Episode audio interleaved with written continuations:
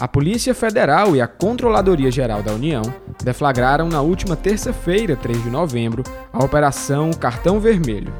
O objetivo é investigar supostas fraudes e o desvio de até 7 milhões de reais nas verbas destinadas à construção do hospital de campanha montado no estádio Presidente Vargas. Após a ação, autoridades cearenses apontaram motivações políticas e interferência do governo federal na investigação. Eu sou Diego Viana e esse é o Recorte.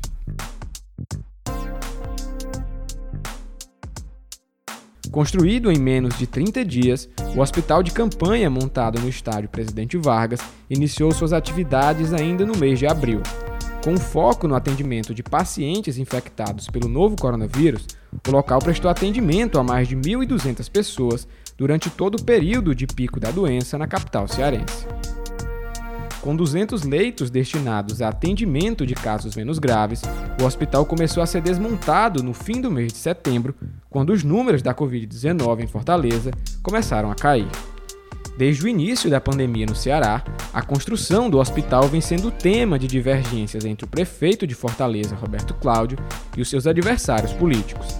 A escolha do local para instalação do equipamento e o seu caráter temporário renderam críticas por parte de vereadores de oposição.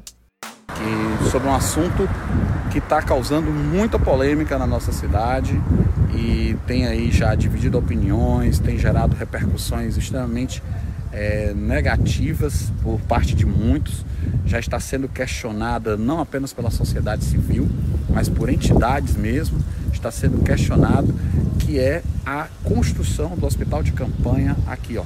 Estou aqui é, no estádio Presidente Vargas, aqui no bairro Benfica. Em um dos episódios mais marcantes da curta história do equipamento, vereadores de oposição tentaram forçar a entrada no hospital para fiscalizar irregularidades, mesmo com a presença de pacientes internados na unidade. Três vereadores bolsonaristas tentaram entrar hoje no hospital de campanha do estádio Presidente Vargas, que recebe pacientes com coronavírus na capital cearense. Eles alegam que receberam denúncias de que leitos estariam desocupados e que tinham uma ordem judicial para fiscalizar as dependências da unidade de saúde. Não querem que a gente entre para ver como é que está lá dentro, enquanto as UPAs continuam lotadas e gente morrendo. Se não tivesse nada aqui dentro, se não tivessem escondendo nada, se não tivesse nada de errado, para que essa resistência? Por que nos barrar aqui fora? Por que botar um cadeado no portão? Por que a necessidade de chamar a polícia militar? Ainda em junho, período em que o hospital estava em pleno funcionamento, um inquérito policial foi instaurado para apurar crimes de corrupção, desvio de recursos federais e fraude em procedimentos de dispensa de licitação no contexto de enfrentamento à Covid-19. A partir de então, o hospital passou a ser o foco de investigações, que culminou com a operação da última terça-feira.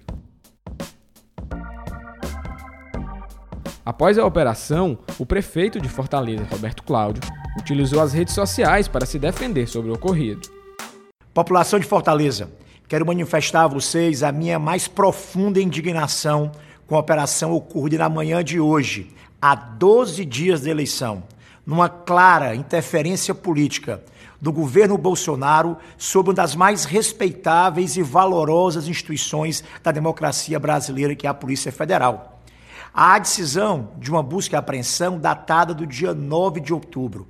Esperaram quase um mês para chegar pertinho da eleição e fazer todo esse festival, produzir esse factoide, para poder interferir no processo democrático aqui da cidade de Fortaleza.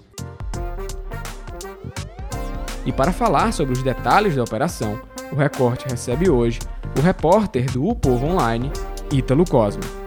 O Ítalo esteve na coletiva de imprensa promovida pela Polícia Federal para esclarecer as informações sobre o caso. Oi, Ítalo. Para iniciar essa conversa, eu peço que você resuma para a gente como foi essa operação deflagrada pela PF em parceria com a CGU. Oi, Diego, o ouvintes do Recorte. É sempre legal estar por aqui conversando com vocês. Olha, a Operação Cartão Vermelho aí chegou chegando depois do feriadão de dia de finados, né? Acordou todo mundo aí, acordou principalmente o pessoal da saúde de Fortaleza com a operação cartão vermelho aí, que aponta irregularidades na contratação da organização social que geriu né, a, a, o hospital de campanha aqui de Fortaleza, que ficou lá no, no estádio Presidente Vargas. Vargas. E eles citam, é, é, Diego, que houve fraude na dispensa de licitação, compra de equipamentos da empresas de fachada, sobrepreços nos produtos adquiridos e má gestão de fiscalização na aplicação dos recursos. Tudo isso aí resultando no prejuízo na ordem de 7 milhões de reais. Em torno disso, né, a CGU afirma que analisou os gastos, né, os investimentos de abril e maio, né, é, no valor aí de 32 milhões de reais nesse período de investimento e aquisição de equipamentos, sendo que identificou problemas, né, irregularidades em 7 milhões. E aí a CGU diz que houve aquisição de oxímetros de pulso em empresas de fachada, depois né, o órgão diz que comparou os preços dos produtos adquiridos para o hospital de campanha em Fortaleza e percebeu o pagamento muito acima daquele que foi feito por outros estados nordestinos, outros estados nordestinos como a Paraíba e o Piauí. Outro ponto interessante, é, Diego, é a compra de mais produtos do que a capacidade do hospital. Por exemplo, lá tinha 204 leitos, mas foram comprados 300 monitores. Então, a prefeitura diz que é, esses monitor, monitores foram é, é, redistribuídos para outras unidades hospitalares, né? E aí a CGU diz que houve má gestão, apesar disso, a CGU diz que houve má gestão dos recursos públicos. É, e aí são algumas linhas de investigação né, que segue sob sigilo. Né? E entre os investigados estão gestores, integrantes que acompanharam o contrato de gestão dessa empresa, né, essa organização social, que aí é, são pessoas ligadas à Secretaria Municipal de Saúde, os dirigentes da, da organização social e empresários fornecedores de materiais. Diego. É, e quais evidências foram apresentadas durante a coletiva? E aí, Diego, é, na coletiva eles fizeram um balanço né, do porquê estavam fazendo é, é, essa, cumprindo esses 27 mandados de, de busca e apreensão é, em Fortaleza, 13 em Fortaleza, 13 em São Paulo e 1 em Pilotos, no Rio Grande do Sul. conforme o, o, o a, a, Polícia Federal né, houve uma prisão em flagrante por porte de armas, mas aí eles não deram muitos detalhes sobre essa investigação que ainda está em curso, né? Mas eles disseram que essa busca né, deve subsidiar aí os próximos passos de, dessa investigação que é, datada, que é datada de junho deste ano, né? Foi autorizada aí essa operação no início de outubro, mas só agora aí foi, foi, foi desencadeada.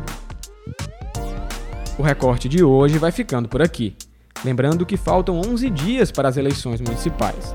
Se você quer estar por dentro de todas as informações a respeito do pleito em Fortaleza, acesse o Povo Online. Até a próxima!